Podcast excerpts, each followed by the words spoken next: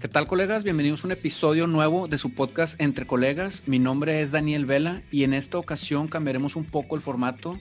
Es eh, el primer episodio que grabaremos con tres especialidades diferentes, cuartas se incluye la mía, eh, para hablar un poco de qué es lo que pasó y con qué nos quedamos en el cierre del 2020. No queremos hablar de cifras puntualmente, pero cuál es el impacto que tuvo pues la pandemia en el sistema de salud, el impacto sobre todo en el personal de la salud, no solo en la población, y también esta incertidumbre de qué esperar en el 2021 y esta especie de nueva normalidad que, que, podríamos ver, sobre todo que ya se empieza con, una, con un esquema de vacunación agresivo a nivel nacional. Entonces, para esto tenemos como invitados a la doctora Carla Román. Ella es, tiene especialidad en medicina interna y además en, infectología y se desempeña actualmente en el, en el hospital, en el Instituto Nacional Salvador Subirán. También tenemos al doctor Jorge Escobedo. Él es internista y geriatra con alta especialidad en cognición y demencias. Y al doctor Omar Villarreal, que es especialista en pediatría con su especialidad en, en, medicina intensiva pediátrica. Están actualmente, de alguna u otra manera, desempeñándose en hospitales COVID y tienen, pues, una relación directa. Entonces vamos a, empezar. Bienvenidos a todos y bienvenidos a todos los que nos escuchan. Doctora Carla, como pregunta inicial, ¿qué te llevas o con qué te quedas en el cierre del 2020 hablando propiamente de la pandemia? Bueno, muchas gracias eh, por la invitación. Eh, ¿Qué me llevo? Yo sinceramente pienso que siempre que vamos a hacer un cierre de algo, hay que tratarnos de quedar con lo bueno y me dirías, bueno, ¿y qué hay de bueno en todo esto? Eh, creo que con el cierre de 2020 hay que quedarnos con lo que se ha aprendido, con la experiencia que nos ha dado ya el casi un año de tratamiento y, y, de conocimiento de esta nueva enfermedad que a todos nos sorprendió. Entonces, creo que hay que quedarnos con lo que se ha aprendido y con em, las deficiencias que aún tenemos en, las acciones, no solo como eh, el área de la salud, sino también como población, como familiares eh, también de gente que ha sufrido ya la enfermedad. Entonces creo que hay que quedarnos con el aprendizaje eh, que hemos tenido de esta enfermedad, ¿no? En ver qué nos falta, nos falta mucho por hacer todavía y en qué nos hemos equivocado, ¿no? Yo creo que esa es la manera en la que podemos nosotros eh, cerrar eh, e iniciar el, 2021 viendo en qué fallamos y de qué manera podemos nosotros iniciar con actitudes y con iniciativas que puedan mejorar un poco pues esta situación tan grave en la que estamos viviendo. Perfecto. Un tema, un tema en resumidas cuentas en qué fallamos suena interesante. Ahorita hablaremos de ello. Jorge, doctor Jorge, ¿qué opinas? ¿Qué te llevas? Pues yo comparto mucho la opinión de Carla. La verdad es que eh, pero creo que también otra cosa que me gustaría llevarme es que creo que el 2020, si bien fue un año que la mayoría de las personas pudiera decir que fue malo en general porque hubo demasiados eventos catastróficos, por no decirlo de otra manera, eh, creo que también nos deja mucho la enseñanza de que como sociedad podemos hacer las cosas de otra manera, ¿no? Podemos organizarnos en los hospitales de una manera muy distinta a la que estamos eh, ocasionalmente impuestos como sociedad podemos hacer sacrificios eh, de otra manera para mejorar el bien común. Como país, podemos dirigir eh, pues, recursos hacia otras cosas que son más importantes y que creo que eso también se había dejado de, de, pensar, que hay recursos que son completamente necesarios para el funcionamiento de un país y que como, pues, como globo también hay situaciones en las que podemos mejorar y podemos cambiar, ¿no? O sea, como situaciones como el acceso a, los medios, a las consultas por videollamada, que, eso también siento que es una situación que, ha, permeado mucho entre la población, pero también siento que tenemos retos muy, muy, muy, muy difíciles y uno de ellos pues va a ser la salud mental que nos deje este 2020, eh, la soledad que nos va a dejar este 2020 a muchas personas, sobre todo a los grupos que pues previamente estaban ya más solos por así decirlo, o que estaban distanciados de los demás. Y pues eh, sobre todo también ver que, que, hay, hay pues ambos polos en la, sociedad, ¿no? Que hay personas que están dispuestas a dejar muchas cosas por, por el bien de los demás y otras personas que pues en realidad no están tan interesadas en el bien, en el bien común. Eso es lo que yo diría. Claro, gracias. Fíjate que, que bien lo dices, podemos hacer las cosas de otra manera Y como que las, las administraciones a nivel estatal, federal y global, como mencionabas tú, daban por sentado que siempre íbamos a estar sanos y vivos y destinaban dinero para cosas que, que a lo mejor no tenían sentido. Este año no se han visto relativamente guerras y, se, han, destinado todos los ingresos eh, eh, pues a la salud, cosa que ha sido buena. No sabemos cuánto va a durar, pero es un, un, buen inicio y, hemos visto cómo pues, ciertos gobernadores y presidentes destinan unas cantidades impresionantes. El tema de la vacuna ahorita lo tocaremos, pero también es, es algo para muchos eh, y me da un poco de risa porque pues muchos no creen que esta vacuna, como lo hicieron tan rápido, pero todos los que estamos en el área de medicina sabemos que pues tenía que pasar algo así para que sucediera. Omar, ¿tú qué te llevas del 2020? Hola, hola a todos. Gracias por la invitación. Igualmente es, bueno, sí estoy de acuerdo con, con los compañeros. Yo creo que hay varios aspectos cuáles analizar y eh, varios impactos. Por decir a, a, nivel personal, como bien lo mencionaron, yo creo que viene a todos a, a este, plantearnos y a tratar de hacer una evaluación interna de lo que es realmente importante para cada uno de nosotros y, y fijarnos en cosas muy puntuales que a lo mejor no, pues no, no, le, no le prestábamos de manera individual tanta atención como por decir eh, la alimentación, el buen estado de salud, porque ya se ha visto que un factor determinante es que haya enfermedades metabólicas asociadas y pues eso también, bueno, y eso ya a nivel nación y demás, vino a, a darnos cuenta de que nos, somos un país de obesos y que por eso nos afecta y pues para este tipo de enfermedades a lo mejor ya era muy tarde para intentar cambiarlo. Entonces, para aquellos a los que todavía teníamos tiempo o de replantearnos esas prioridades, pues a nivel personal mejorar un poco eso y nuestra calidad de vida. También pues yo creo que muchos se van a replantear de pues qué tan cubierta tengo, tengo mi, no sé, mi, mi seguro de salud estoy en una institución, tengo un seguro aparte y a lo mejor muchos que no tenían destinado eso, pues ya lo ven de diferente manera y se van a, van a contratar un seguro y van a tener al menos esa parte cubierta. Eh, a nivel familiar yo creo que impactó mucho, eh, tanto pues este, por la preocupación de los adultos mayores, pero sobre todo cómo vino a afectar en la mecánica familiar. Eh, a lo mejor uno, nosotros, yo todavía no tengo hijos, pero a muchos les afecta porque si papá y mamá tienen que trabajar y ahora los niños ya no van a la escuela, qué es lo que, cómo, cómo van a poder llevarse, llevar a cabo la mecánica familiar que antes se llevaba, porque ya no hay escuela, ya no hay guarderías, entonces alguien tiene que quedarse con ellos para que cumplan sus, eh, sus, sus actividades académicas. Entonces eso también vino a afectar. A nivel, a nivel comunidad, pues ver eh, que haya la manera de, en, y unas que otras comunidades, pues sí se hicieron fuertes en apoyar a los vecinos que son grandes, en irles a hacer los, los mandados, en irles a, surtir de, víveres, eso pues también puede ser y tomarse como ejemplo. A nivel estatal, como eh, sí se depende de, de lo federal, pero cómo no se llegan a nada y no sirve de nada tener un pleito casado entre el, entre el Estado y la Federación, y es donde todos tienen que echar armas de la, de la política para poder llevar a cabo una sincronía y tratar de hacerlo bien. Y ahí sí se han cometido algunos errores, pero al final de cuentas pues todos tienen que trabajar en conjunto y debe de no tratarse de politizar el tema. Y pues a nivel federal también se han cometido muchos errores y en cuestiones, yo creo que a nivel internacional, pues todo, en todos los países se han cometido errores. Yo creo que esto es algo, algo diferente, que si bien ha pasado antes la manera en la que se dio y por la globalización que hay, la manera de actuar tuvo que haber sido diferente. Entonces, no hay como que un precedente y una guía como tal de cómo se deberían de haber hecho las cosas. Cada, cada país debe, debió de haberlo trabajado de manera individual como nación y hacer un plan ajustado. Entonces, ponerse muy críticos con cada uno de los, de los países y dar, dar un juicio y decir, esto estuvo muy mal, pues es, es de entrada pues algo con, un, con muy poco análisis. Pero bueno, ya hablaremos de eso un poco después. Entonces, es más o menos el resumen de, de lo que puedo decir del año.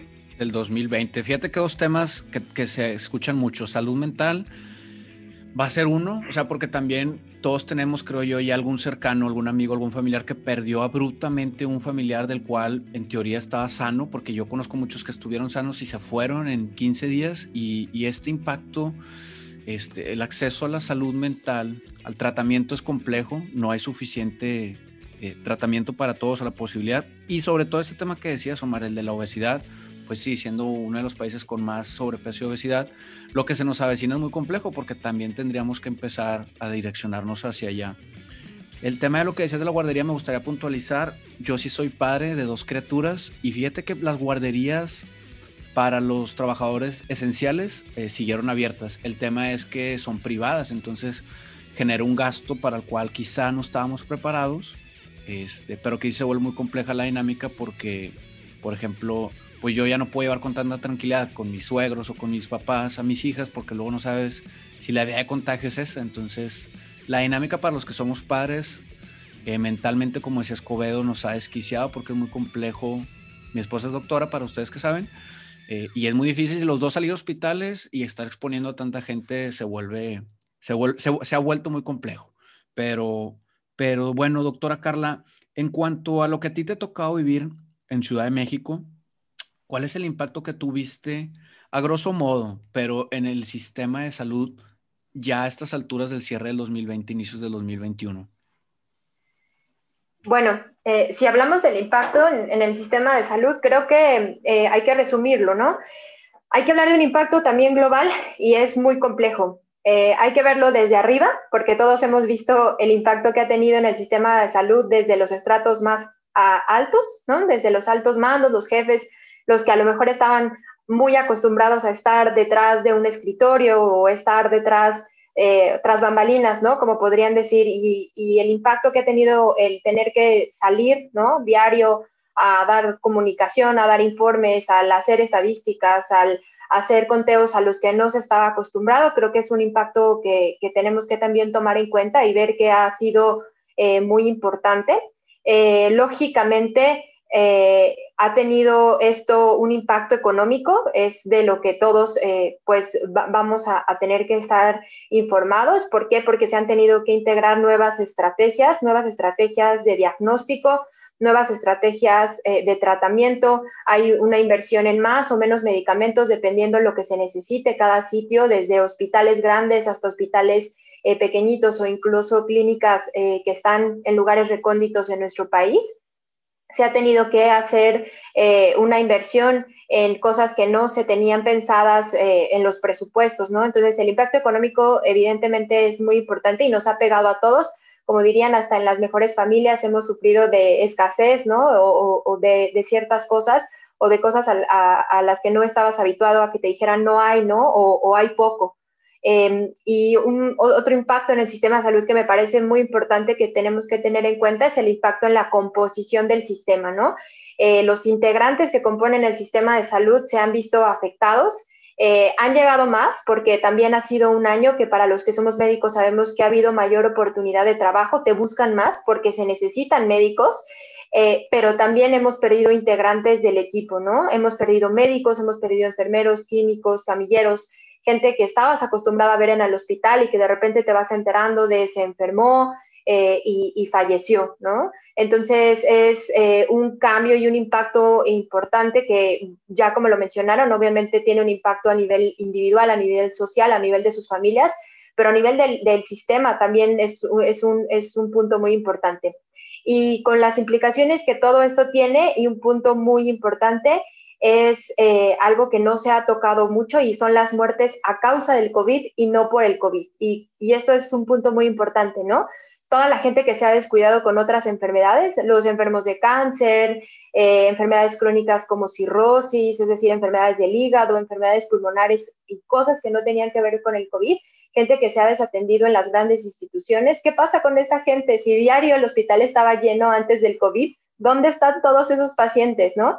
Entonces, el impacto en el sistema de salud ha sido muy grave, muy importante, nos ha cambiado a todos el día a día y nos ha eh, también enseñado a ver cómo ves a tus pacientes que no son de COVID, ¿no? Eh, de qué manera les empiezas a dar seguimiento y te empiezas a enterar que hay cosas que no están legalizadas, que no son correctas que hagas legalmente, no puedes dar una receta vía electrónica, eso no existe en México, etcétera, ¿no? Entonces, eh, me parece que el impacto y lo que nos llevamos en el sistema de salud es un punto muy importante y algo que eh, yo dejaría como muy pendiente es la desatención al resto de las enfermedades que no son COVID, eh, porque es un punto que eh, más adelante nos va a empezar a, cobrar factura.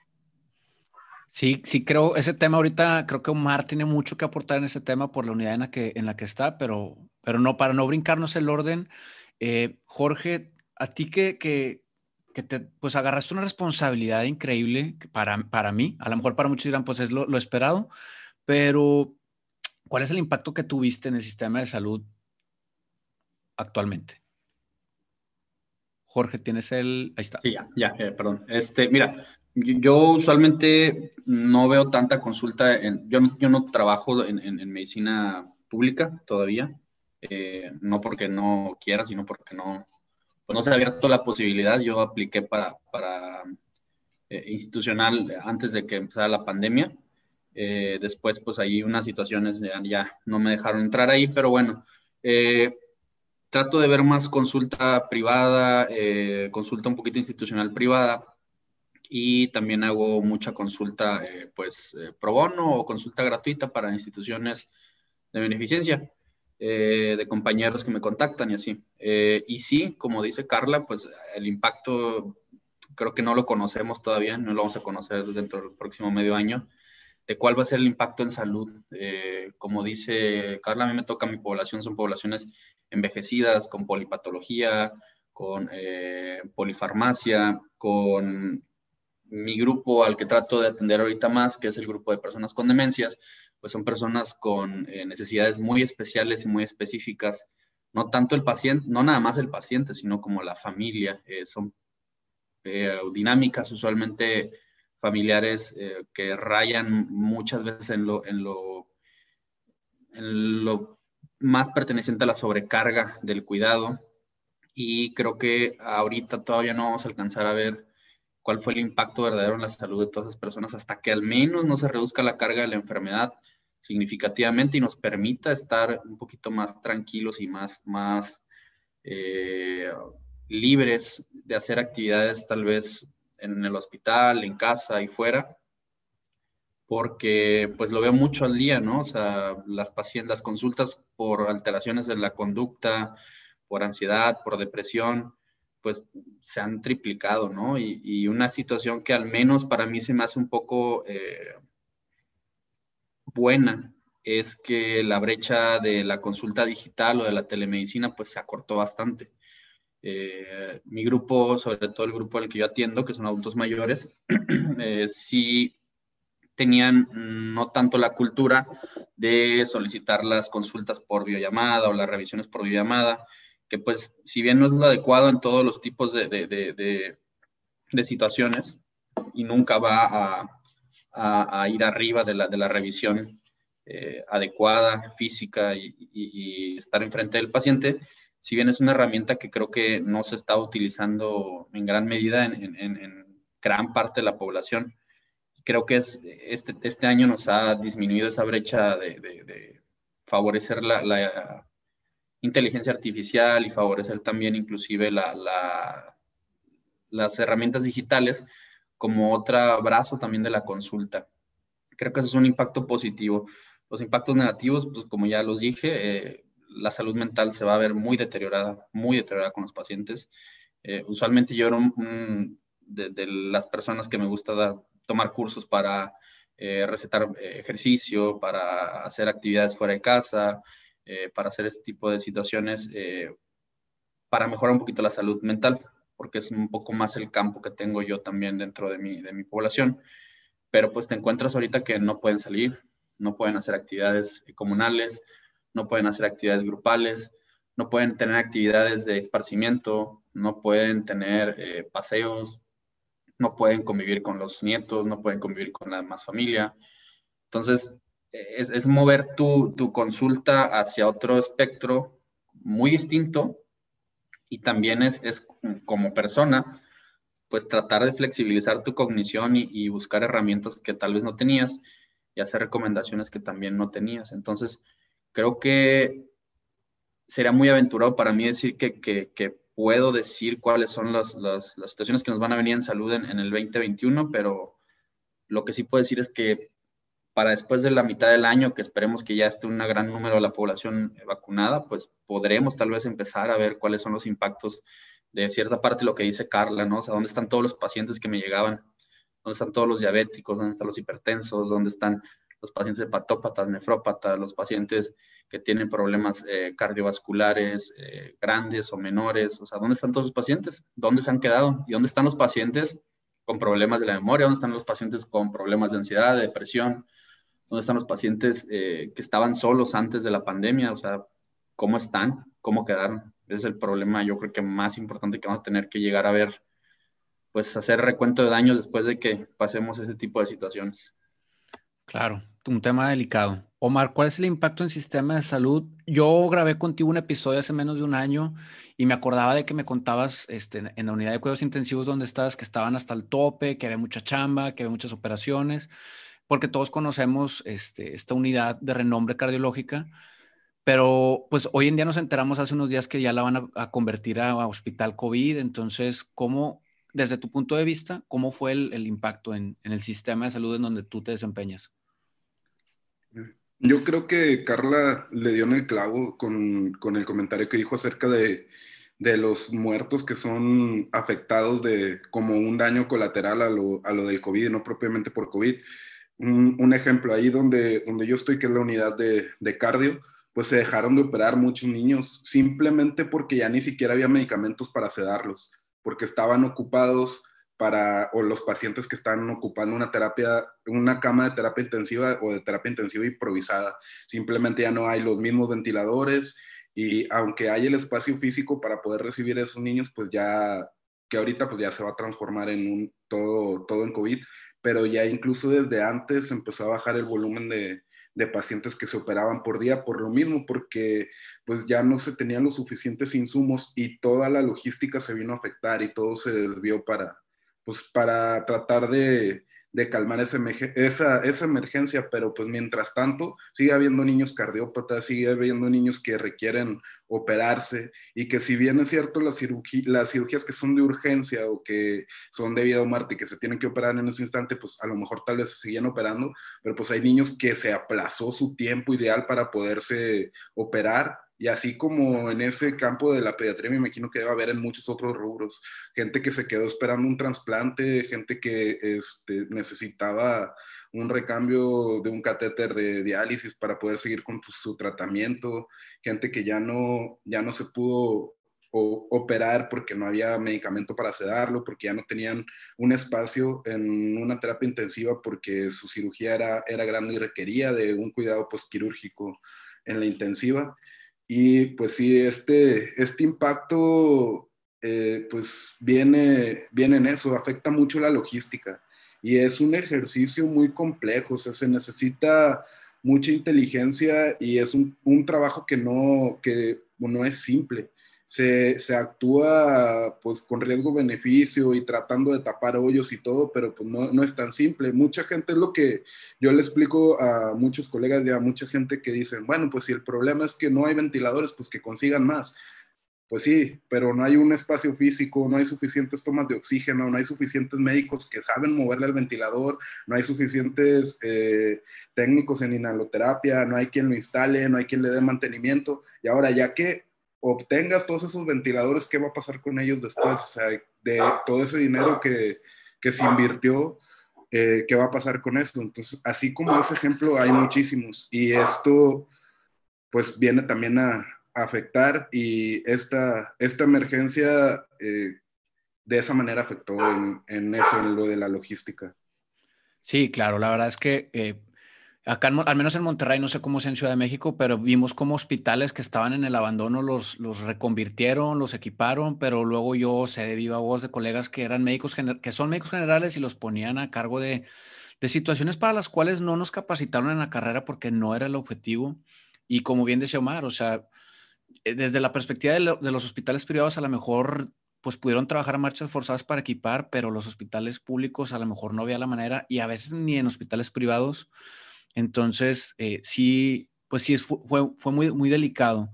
Y, y, una pregunta en el mismo tenor del impacto en el, en el sistema, pero ahora en el desgaste de la población en salud, porque bien lo tocó muy superficial Carla, en cuanto a que fue muy complejo ver cómo poco a poco te enterabas del camillero, de, de, la persona de limpieza, de la recepcionista, del, del jefe de servicio, este, del jefe de, de quien tú quieras, que iban, iban cayendo poco a poco.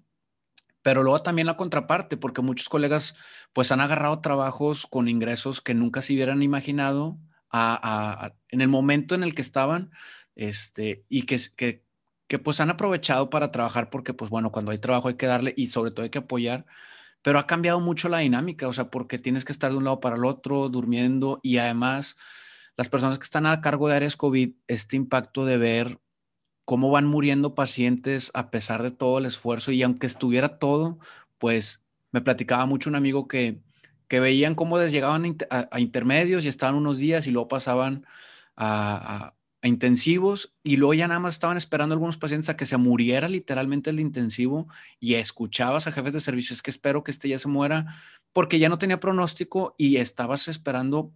Alguna vez un doctor mencionó un, un triage en ambulancia que decías, es que este sí tiene oportunidad y este no tiene oportunidad y pues hay que darle prioridad a este y es, al menos acá en Monterrey hemos visto hospitales donde hasta 10 ambulancias están esperando a que les acepten a un paciente. Entonces, esto, a pesar de que le pega a la población, también a los médicos que están viendo cómo, cómo se van vida tras vida tras vida. Y me gustaría saber qué opina Carla respecto a este desgaste emocional en, en, sus, en su círculo cercano de médicos. Eh, pues sí, es un punto mm, muy, muy importante, ¿no? Además de lo que ya mencionamos previamente en las pérdidas, que es un punto muy importante, el desgaste, el desgaste físico que se puede tener realmente es impresionante, ¿no? Tradicionalmente los médicos estamos muy acostumbrados a, no dormir, a no comer, a no ver a la familia, a sacrificar fechas importantes, ¿no? Ya para nosotros se vuelve normal el no poder estar en Navidad o en Año Nuevo o en un cumpleaños porque tienes guardia, porque tienes trabajo y eso a lo largo de los años se vuelve muy cotidiano, ¿no? Eh, pero el COVID eh, lo potenció y, no, no, no, no podría decir yo por cuánto, ¿no? Lo hizo diferente, lo cambió. Y a eso, a lo que muchos estábamos acostumbrados, eh, le sumamos entonces ahora un cambio radical, más horas de trabajo, como dices, más desplazo, eh, y ahora súmale trabajar a los que nos ha tocado eh, con un equipo de protección encima, que si bien te protege, trabajas con un estrés porque estás todo el tiempo pensando en que si algo hago mal me voy a contagiar y me voy a enfermar y si yo me enfermo puedo contagiar a mi familia eh, y es una cosa de trabajar con, con, ese estrés que te hace las cosas un poquito más difícil, ¿no?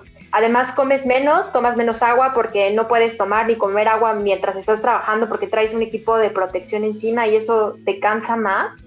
Y entonces, el desgaste físico finalmente es muy, muy importante eh, tu tiempo libre eh, lo empiezas a invertir en querer saber más, y no porque quieras saber más, sino porque entonces te empiezan a preguntar eh, cómo se trata el COVID y si es verdad esto y no es verdad, es un mito, es una realidad. Y entonces en, en, en lugar de ponerte a ver una serie o disfrutar el tiempo con quien vives, lo pasas en internet leyendo y tratando de actualizarte o incluso leyendo sobre un caso en específico de algún paciente para, para poder ayudarlo, ¿no? Entonces, descansas menos, el impacto físico es realmente eh, muy importante y de ahí te lleva a este impacto y a este desgaste emocional, ¿no? Porque si físicamente empiezas a estar cansado, emocionalmente ya te empieza a pegar. Y emocionalmente eh, pueden ser cosas desde un simple estrés o ansiedad hasta burnout, es este, ya ir hasta extremos de trastornos psiquiátricos como depresión y ansiedad o llegar a cosas muy radicales como suicidios que se han visto en colegas, ¿no? que esas son como las cosas más, más radicales, ¿no? Emocionalmente es eh, muy difícil que a alguien no le afecte ver pacientes con COVID que fallecen. Yo digo que tendrías que ser de piedra para que realmente un día que alguien falleció o que fallecieron muchos llegues a tu casa como si nada hubiera pasado, ¿no? Eh, a todos los médicos, siempre que fallece alguien te pega, ¿no? Eh, y es a veces ah, imposible, aunque digan no te tienes que apegar, no te tiene que doler, pues te duele porque es un humano, ¿no? Y tenía familia y tenía hijos y te empiezas a enterar que era papá, mamá de niños chiquitos y, padre, familia, cabeza, quien mantenía a todos. Entonces, eso te va llevando emocionalmente, llegas a tu casa pues desanimado, ¿no? y además, pues el no ver a tus amigos, no ver a tu familia, ¿no? eh, eso finalmente te lleva a un desgaste emocional.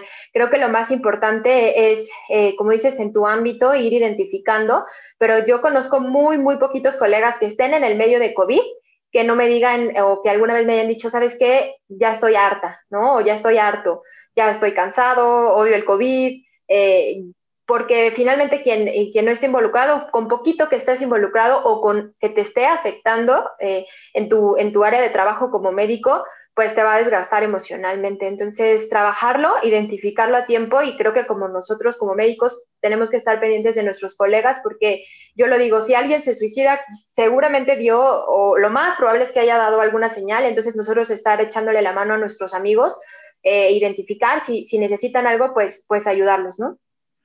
Claro. Eh, Jorge, ¿cómo te tocó a ti o te ha tocado vivir el tema de, de, del desgaste? Emocional en tu, en tu persona y en tu círculo cercano de colegas a la salud, dado esta pandemia? Pues eh, sí ha sido fuerte, la verdad no te voy a decir que no. Este, yo recuerdo cuando nos convocaron para, para esto, pues en realidad no mucha gente quería entrarle. Esto fue en marzo, cuando nos convocaron y pues en el hospital en el que estoy la verdad es que tiene muy buenas medidas de seguridad, está bastante bien, este, se preparaban bastante bien porque tiene el capital económico. Eh, pero se vio que inclusive un hospital con recursos, pues a veces el capital humano no siempre existe, ¿no? Entonces, es otra cosa que tú crees que vas a tener sopesada siempre y, pues no. Y a pesar de que lo tengas sopesado, es difícil. Eh, hay de dos, o te humanizas o te deshumanizas, ¿no? Y puedes andar entre, corriendo entre las dos bandas, pero son pocos los que, los que en realidad saben cómo sobrellevar ese tipo de situaciones. Eh, trabajo se aumentó, yo diría que, no sé si Carla, pero yo creo que a lo mejor al menos unas dos, tres veces más el trabajo se nos ha aumentado. Eh, las últimas semanas he estado pues en guardia con el equipo, dando consultas eh, por biollamada, mientras estoy en guardia, mientras estoy llenando expedientes, haciendo indicaciones, revisando pacientes. Eh, recibiendo llamadas de amigos o de colegas o de personas familiares a mí eh, por dudas o por cuestiones de COVID, eh, dar al día, yo estaba acostumbrado a dar aproximadamente 10 a 12 consultas y llegué a estar dando aproximadamente 40 consultas al día. aparte de mi trabajo de COVID, aparte de, todo esto, pues por necesidad separarte de tu familia, verlos cada vez menos, eh, vivir solo, eh, porque es lo más seguro, porque pues te conviertes al final de cuentas en un agente de riesgo para los demás. Eh, y ver, como dice Carla, ¿no? O sea, cómo hay ese tipo de situaciones tan difíciles para las que a lo mejor no te preparan. Tú y yo, no sé si recuerdas, Daniel, que estuvimos en, en primeros auxilios cuando estábamos en la carrera, que pues te enseñan un poquito este tipo de medicina de, de, guerra, ¿no? Que, que, a lo mejor todos somos un poquito como esperando, ¿no? En algún momento usarla, ¿no? De que a ver en qué momento uso el triage, a ver en qué momento uso este tipo de cosas. Yo no sé, ¿te acuerdas? También fuiste becario de, de primeros auxilios. Sí, claro. Pero en el momento en el que te llega a decir, este paciente no se va a salvar, este sí, este no, este sí, este no, este sí, y cuando vas agarrando tajada de no un paciente, sino de varios, y decir, eh, este sí merece tú, este no merece tú, este sí, este no, este sí, este no es, es, fuerte, o sea, no es, no es una situación que, que, se deba de manejar de manera tan sencilla, ¿no? Eh, y ahí es cuando pues sacas a relucir o todos los recursos eh, mentales que tienes para afrontar problemas o si esos recursos estaban ya dañados por alguna enfermedad mental previa o estaban alterados por alguna situación personal o interpersonal o familiar, pues es cuando se van viendo pues mermados más este tipo de situaciones, ¿no? Entonces, no es fácil, no es fácil. Eh, el cansancio es mucho. Yo tenía mucho tiempo sin tomar unas vacaciones y creo que después de estos 10 meses de estar en COVID, creo que sinceramente ya estoy pensando en, en, renunciar a algún trabajo, en tomar unas vacaciones largas, muy largas, dejar de ver pacientes por algún tiempo, pero pues no sé para cuándo, sinceramente, no sé para cuándo. y es cuando dices, pues también una cosa buena que puedes decirte para ti mismo y hacer este, autospección eh, sería el, el, el, darte cuenta también que que a veces uno piensa cuando está en el sector salud eh, por problemas que salen del día a día, que a veces pues no puedes mucho, pero te das cuenta que puedes mucho más, pero también el, tocar esa barrera que a veces no, no, no, queremos aceptar de cuánto es mucho y cuánto es poco y cuánto estoy dispuesto a perder por ese mucho y cuánto estoy dispuesto a dejar por ese poco, ¿no? O sea, es una, es una balanza muy, muy, muy pesada de, de, de, conocer, ¿no? cuánto estoy dispuesto en mi familia a dejar para, para hacer este tanto que estoy haciendo, este esfuerzo que estoy haciendo, o qué tanto quiero dejar de mi vida profesional y personal para, pues, alejarme y tener menos exposición o estar menos inmiscuido en este asunto. Entonces, creo que es una, una situación que va a ser una pandemia también, la salud mental, y la salud mental en, los profesionales, yo creo que ya está, ya está instaurada y creo que se tienen que hacer planes también de acción eh, globales para, para, atender este tipo de problemas, porque sí o sí la, salud mental de, la población está afectada y sí o sí la, la, situación mental también de los trabajadores de la salud, no médicos, porque los médicos somos más privilegiados, eh, sino de todo el personal de salud, ¿no? Desde la persona que recoge la basura hasta la persona que ayuda a tomar las radiografías, hasta el laboratorista que tiene que ir a exponerse eh, a los pacientes COVID. Eh, es, mucha la cantidad de personas que, que, en realidad van a requerir una atención. Sí, claro, fíjate Clara, yo creo que ahorita que lo decías, muchos de los médicos entramos o durante la carrera como que tenías este chip militar de que sabes que en algún momento, o al menos a mí me gustaba mucho ver las películas de pandemias y decía, si algún día llega a pasar, este, pues lo o sea, me va a gustar vivir la experiencia, eh, porque tú lo veías en las películas, ¿verdad? Y luego cuando empieza a pasar todo esto, ah, el estrés postraumático que ves en los militares cuando, pues cuando regresan de la guerra, probablemente lo que tú decías, o sea, tendría que desplegar una situación similar porque México es de los países más afectados en decesos por COVID relacionados al personal de la salud y, el acceso a la terapia pues es casi nulo para la población en general. Entonces, aunque, aunque algunas asociaciones de psiquiatras han dado la consulta pues sin costo para el personal de la salud en área COVID y no COVID, sí va a estar muy complejo. O sea, este tema que dices tú, que yo me imagino, el, ir por pasillos traseando gente, a lo mejor en esa noche no llega, pero yo he escuchado colegas que dicen, es que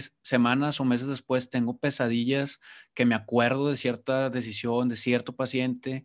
Entonces, aunque se termine esto, como decías tú, a lo mejor a final de año empezaremos a ver otro panorama, pero pues yo me sigo acordando de pacientes en la carrera, y vaya que era la carrera, de, decisiones, este, pues no se diga todo lo que están cargando las personas como ustedes que están en áreas COVID. Eh, es, es, difícil, pero Omar, tú ¿Tú cómo has visto, cómo, cómo les ha ido a ti y a tus colegas en cuanto al impacto en salud de tu personal? Bueno, eh, yo creo que este, a los que son somos intensivistas estamos un poco acostumbrados a esto, o sea, en, en, el sentido de, pues, saber hasta dónde se limita nuestro esfuerzo, estamos acostumbrados a, pues, a veces frustrarte porque a pesar del manejo que tú quieras dar, pues no, no tienes éxito solamente que ahora lo vemos a mucho mayor escala. Entonces hay problemas desde lo más simple, desde la logística y todo esto pues ya lo compartimos con gente que no estaba tan, tan habituada a esto. Yo lo que sí veo es, y lo que yo creo que, que se debería de, de, poner un poco más de atención, es que veo a muchos colegas eh, que pues tienen acceso al, a las redes y todo eso, veo a muchos colegas enojados y se entiende, o sea, se entiende la, la, frustración y que sea una válvula de escape y todo, pero yo creo que también por los tiempos en los que vivimos se, se ha creado hasta incluso una, una sociedad muy polarizada, donde hasta se hacen grupos de los que somos médicos y los que no. Y quédense desde, desde una situación a veces hasta como muy de superioridad moral, de decir, te estoy diciendo que te quedes en casa y ustedes son los idiotas, nosotros somos los que sabemos y, y gente así como muy enojada, muy este, haciendo muchos juicios, culpando a la población en general, insultando y pues todo eso también eh, lleva a que se haga un ambiente muy, muy tóxico. Entonces, lo que sí yo quisiera decirle a los colegas que son jóvenes y intento decirle a los que están muy cercanos que apenas se, se llegan a esto, no se olviden que antes de ser médicos ustedes también son humanos y que traten de ver las cosas desde la perspectiva de, la demás población. La demás población tiene lidiando con esto, con algo que no entiende, que no sabe cómo funciona, que no sabe ni siquiera qué es lo que está matando, tienen que estudiarlo un poco para tratar de entender qué es lo que está pasando y pues hay quien no le alcanza lo suficiente para creerlo. Entonces, eh, también, o sea, se les es muy complicado entender, tratar de entender por qué van a dejar su, su, vida normal y es más fácil creer teorías de conspiración porque no necesitan estudiar tanto. Entonces, tratemos de ser eh, un poco más empáticos en ese sentido, no explotar tanto con, con, en las redes, no polarizar, no decir nosotros somos los médicos, ustedes son los que no saben que si yo te digo quédate en tu casa es porque te tienes que quedar ahí y demás, desde un aire de, superioridad, es lo que, yo, lo que yo he notado. Se entiende también, o sea, se entiende que es su manera de, de, ir con, con, la frustración, pero pues luego pasan, pasan cosas donde por, por creerte una autoridad moral, pues tú, alguien de nosotros también, pues de repente nos pueden cachar que estamos afuera o que a, lo mejor no respetamos las medidas como deberían de ser y pues vienen este tipo de, de problemas que incluso a niveles muy superiores fueron juzgados. Claro. Sí, no, sin duda que, que hace poquito veían mucho, en, al menos en nuestras redes, que, que juzgaban mucho al, a, a, López, al doctor López Gatel por lo que, lo que sucedió, pero pues al final de cuentas todos hicieron algo muy similar, ¿no? Entonces, pero bien dices tú, Omar, o sea, hay, hay, un dicho que dice más o menos lo que dice Omar de Jorge, dice más de, de Omar que de Jorge. Y, y pues hay, hay, esta pandemia ha demostrado mucho la personalidad real de cada quien y se han expuesto cosas que a lo mejor nunca hubieras pensado. Para, para ir cerrando, eh, doctora Carla, de este 2021, ¿qué esperar si ya, ya vimos, ya mencionábamos que ya empezó este tema de la vacunación eh, al sector salud, empezarán... Eh, con un esquema eh, ya muy bien definido a nivel global, a nivel estatal, a nivel federal y demás. Pero ¿qué se espera de este 2021? Muchos mencionan la palabra nueva normalidad, pero tú desde, desde tu punto de vista, ¿cómo, cómo, cómo ves para ti, no para México, no como si fueras una secretaria de salud, cómo ves, qué esperas de este año? Pues respecto a este tema del de, proceso de, vacunación y qué esperar a, con un regreso a, una especie de normalidad, bueno, yo creo que hay que esperar lo mejor. Aquí, aquí sí va a jugar mucho eh, eh, en que tengamos eh, fe y confianza, ¿no? Pero algo que sí creo que hay que tener es mucha paciencia, que es lo que siempre le, digo de manera personal a mi familia cercana, a mi mamá y papá y suegros, eh, que tengan mucha paciencia, que si ya aguantaron un año pueden, pueden aguantar más, ellos que afortunadamente lo, lo pueden hacer. Eh, hay que estar muy conscientes de que se requiere mucho para lograr la vacunación global, ¿no? Se, desde estrategias que ya se están intentando hacer de compra, que pues nosotros estamos lejanos de saber cómo y qué, qué se hace, ¿no? Porque además de que son cantidades eh, eh, exorbitantes de dinero pues, y, de saber de dónde lo van a sacar, etcétera, y que no vamos a estar involucrados, pues tenemos que tener confianza en que, en que aparentemente se está haciendo. Hay que pensar que la distribución eh, de la vacuna va a ser compleja. yo siempre les digo, ¿ya pensaron en los lugares más alejados? Que muchos dicen, bueno, pero es que esos lugares no están afectados no sabemos, yo en el hospital tuve la, la desfortuna de ver eh, gente que venía de pueblitos bien, bien chiquitos que tuvo COVID eh, y donde decían que no existía el COVID, o sea, porque creían que nunca habían tenido casos de COVID, ¿no? Y simplemente va a pasar lo que pasaba incluso hace muchos años, ¿no? Que la gente se muere y dicen, ay, el viejito se murió por viejito, pero no, ¿no? Tenía COVID. Entonces, eh, ¿qué va a pasar? ¿Cómo van a llegar a vacunar a esos lugares? Ah, habrá que diseñar esquemas y lograr juntar equipos para poder lograrlo, evidentemente. Entonces hay que ser muy pacientes, muy pacientes, hay que creer, hay que tener la confianza y si bien debemos respetar a, estas personas eh, y ser muy empáticos, como mencionó Omar, ah, hay que respetar a quien dice que no cree en la vacuna y a quien cree que, que nos van a clonar o nos van a modificar el DNA o whatever. Eh, yo siempre les pregunto, ¿tú tomas el riesgo de que te dé cáncer o te dé un infarto eh, por fumar? Ese riesgo es mucho más alto del riesgo de uno en o en un millón o uno en diez millones de que te dé un efecto por la vacuna.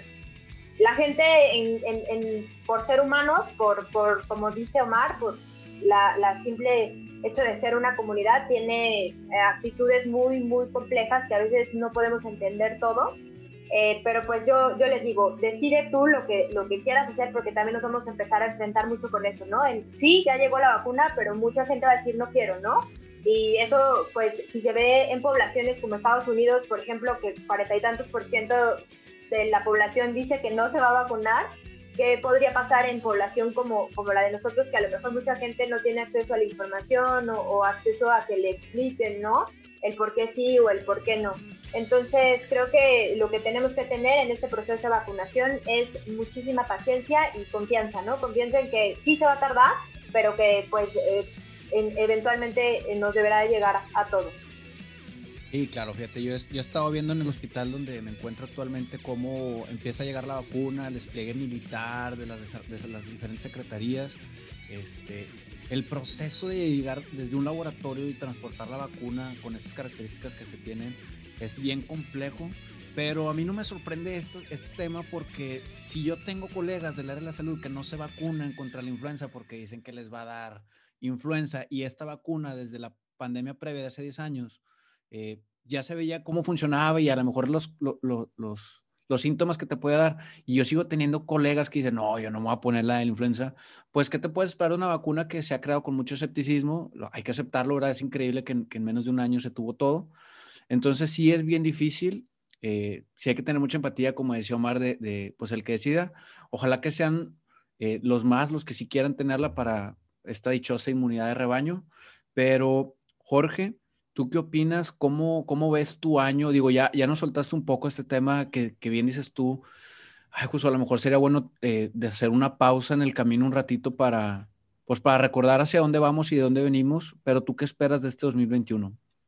Yo creo, sinceramente, que el 2021 no nos deberíamos de parar por completo, para nada. O sea, hay, hay, un dicho, un aforismo que dice que los grandes cambios solamente se pueden dar de tajo, ¿no? Eh, entonces, eh, creo que estamos en un parteaguas de la historia, o sea, indudablemente esto se va a comentar en los libros de historia en los próximos años hasta que tengamos eh, tierra, creo yo. entonces creo que estamos en un parteaguas en la que también como médicos deberíamos devolver a la vida pública y deberíamos devolver a la toma de decisiones en salud pública, ¿no?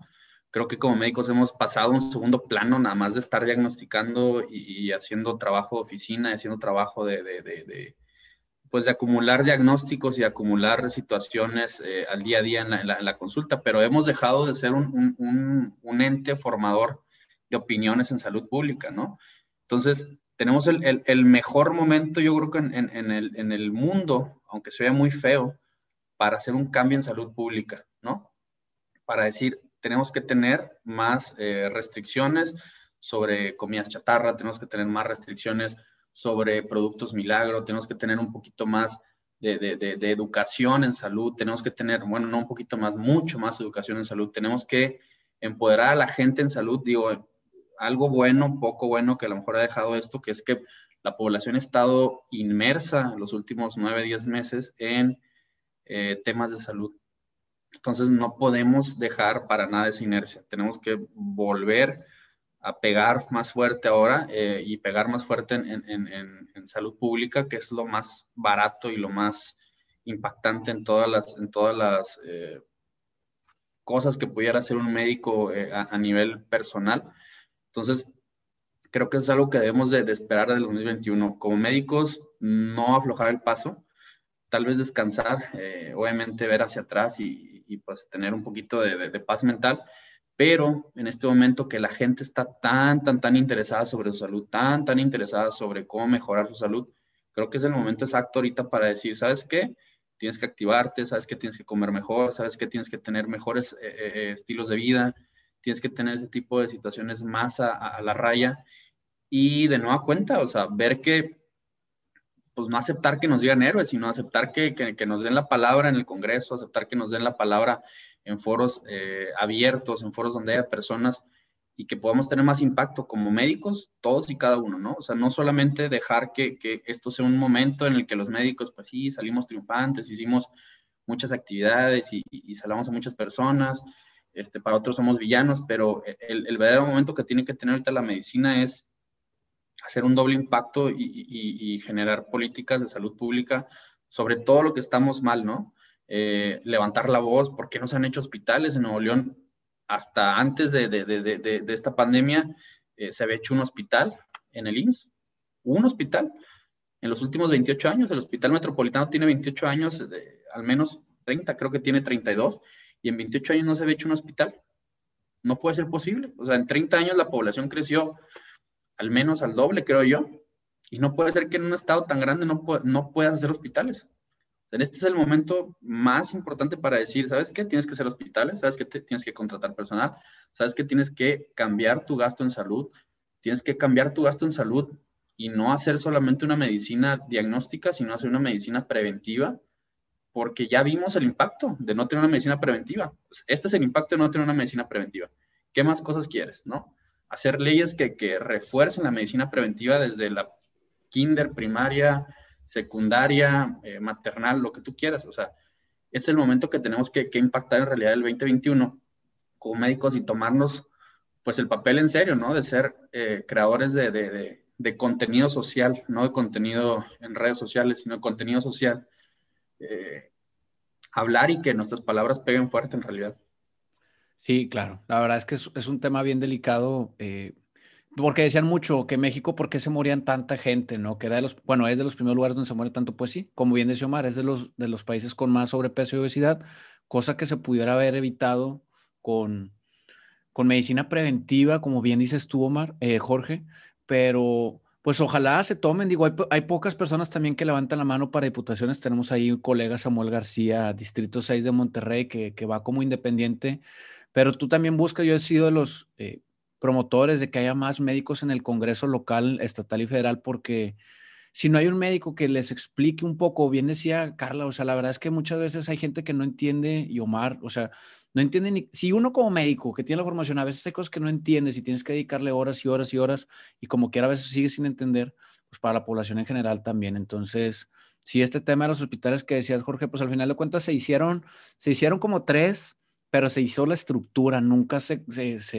llenó de personal y de equipo, y otra es que no se ha hablado mucho, pero yo conozco muchas colegas y, y, hombres en Secretaría de Salud con contratos, hoy en día, 5, 6, 7 años con contrato, también esa parte de legislar, porque luego por eso la gente, ahí tienes al secretario de Salud rogando para que médicos y personal área de la salud se unan las filas, pero no te ofrecen ningún contrato. Mi esposa en el IMSS me decía, oye, pues es que están solicitando personal en el IMSS. Le digo, yo me salgo de la red y si me das una base en el IMSS, este, yo le entro. No, es que son puros contratos. Pues así no se puede. O sea, si no les ofreces eh, calidad en los trabajos al personal de salud, también creo que es complejo. Entonces, esa es otra que, aparte de todo lo que dijiste, Jorge, también tendríamos que seguir en la misma línea de, de exigirle poco a poco a nuestros superiores de, oye, pues suelta las bases, suelta el dinero. Si te dan una oportunidad en alguna televisión, también mencionar esto que dices, Jorge, porque en la medida en la que todos estemos en el mismo canal de exigir eh, mejores condiciones, pues a su vez se va a seguir transmitiéndose hacia la, base de la población. Omar, ¿con qué o qué esperas más bien de este, de este 2021 para ti? Para ti, tus allegados, ¿cómo ves este 2021?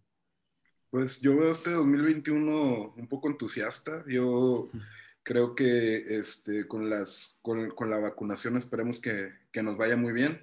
Y quiero felicitar a, a Jorge por su comentario. O sea, eso, eso también ya lo había pensado y se me hace un,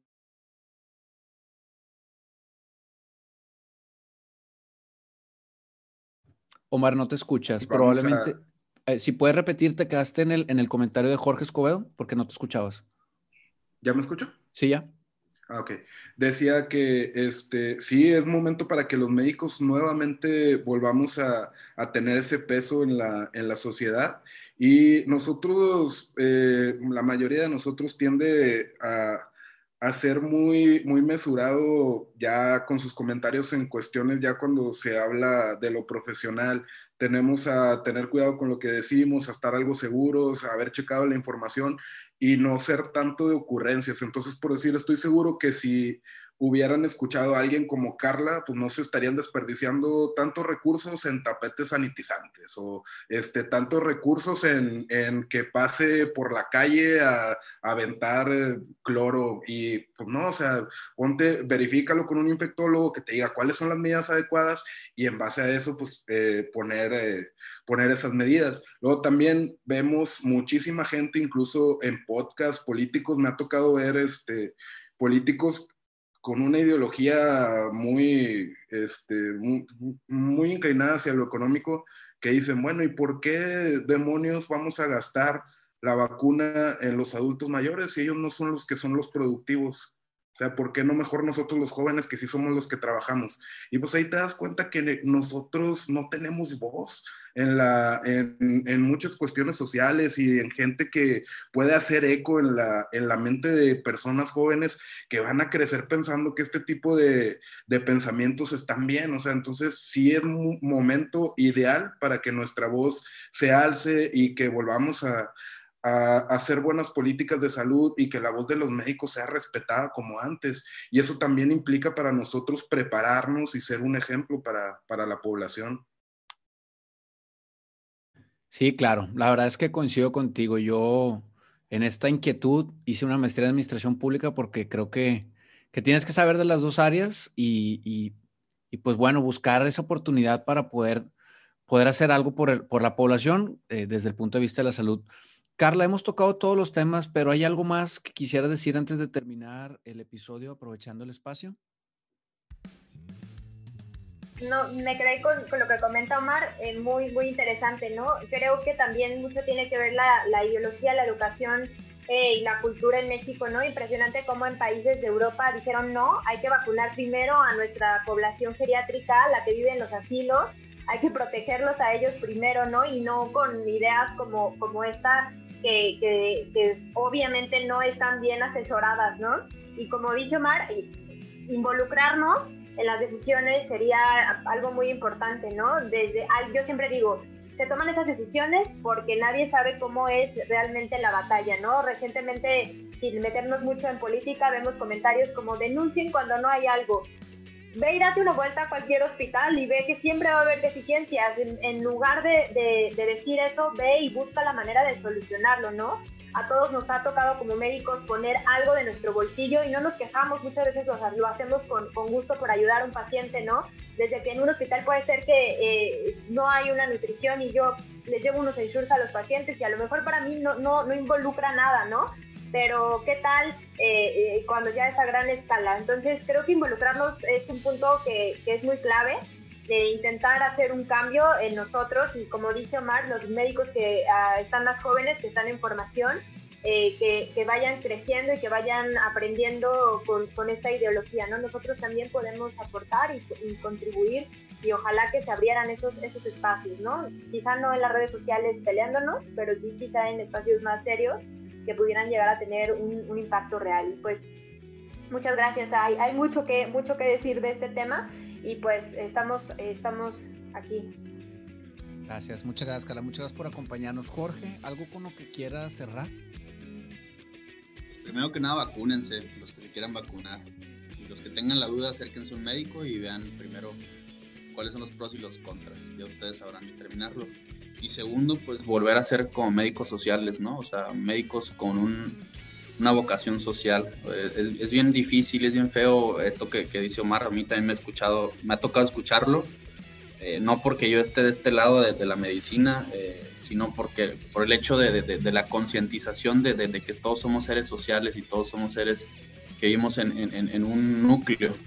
Que ya vimos también, ya nos dimos cuenta que, que, que si se cierra un núcleo de, esta sociedad, pues se impacta a los demás, ¿no? Entonces, eh, qué tanto nos impactó el haber cerrado tiendas, qué tanto nos impactó el que el señor de las tortillas de tu casa cerrara porque no tiene dinero, o sea, somos seres sociales y debemos de dejar ese egoísmo y debemos dejar también como médicos de ser tan egoístas y de ser eh, tan, tan, tan eh, dedicados a, cierto tipo de actitudes que van más, más asociadas a, la satisfacción personal.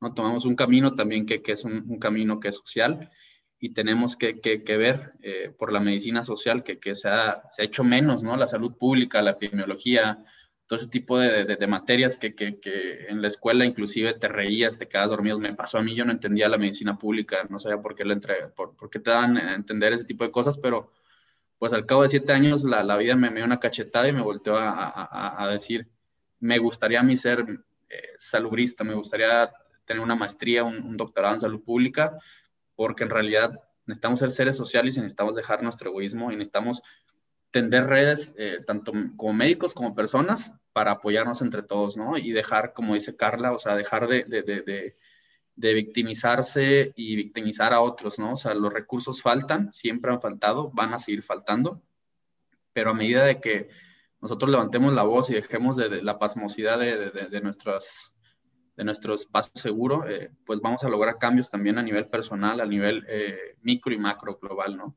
Pero pues tenemos que ir todos eh, en filita, ¿no? Como, como elefantitos, uno atrás de otro y con el mismo paso y, pisando igual, porque si no, pues nos van a comer como ya nos comieron como gremio médico durante tantos años, ¿no? Nos van a dejar en hospitales sin, sin, sin recursos, nos van a dejar en, en, hospitales sin contratos, nos van a dejar en, en clínicas sin atención, nos van a dejar en, farmacias en las que nos piden una cuota de dinero. Entonces, eh, la salud se tiene que reformar, se tiene que reformar a partir de nosotros, no a partir de los que están arriba tomando decisiones, ¿no? Y si lo dejamos a, a, decisión de los demás, pues no se va a hacer lo que nosotros queremos. Claro, perfecto. Omar, ¿algo para salir, cerrar el episodio? No, pues nada más felicitar a, a los compañeros que, que, estuvieron en la, en la plática, muy buenos puntos de vista y yo creo que les aprendí mucho y felicitarte a ti por, por este, este esfuerzo que haces por este tipo de conversaciones y este tipo de contenido. No, pues gracias a ustedes. La verdad es que es algo que, que a mí me motiva, es un hobby, pero es algo que me gusta porque como bien dicen, todos coincidimos en hay que poner nuestro granito de arena. Esta es la manera en la que yo puedo contribuir. Ojalá que esto pueda llegar a, muchos colegas. Les agradezco mucho. Este, un saludo a Sean, que, que, nos ayudó y nos apoyó y nos contactó con la doctora Carla, al doctor Ismael, que nos prestó la plataforma, y a todos los colegas que han llegado hasta este punto. Les agradezco que compartan el episodio para que pueda llegar a más compañeros. Un saludo a todos. Nos vemos la próxima semana a seguir viviendo nuestra misión.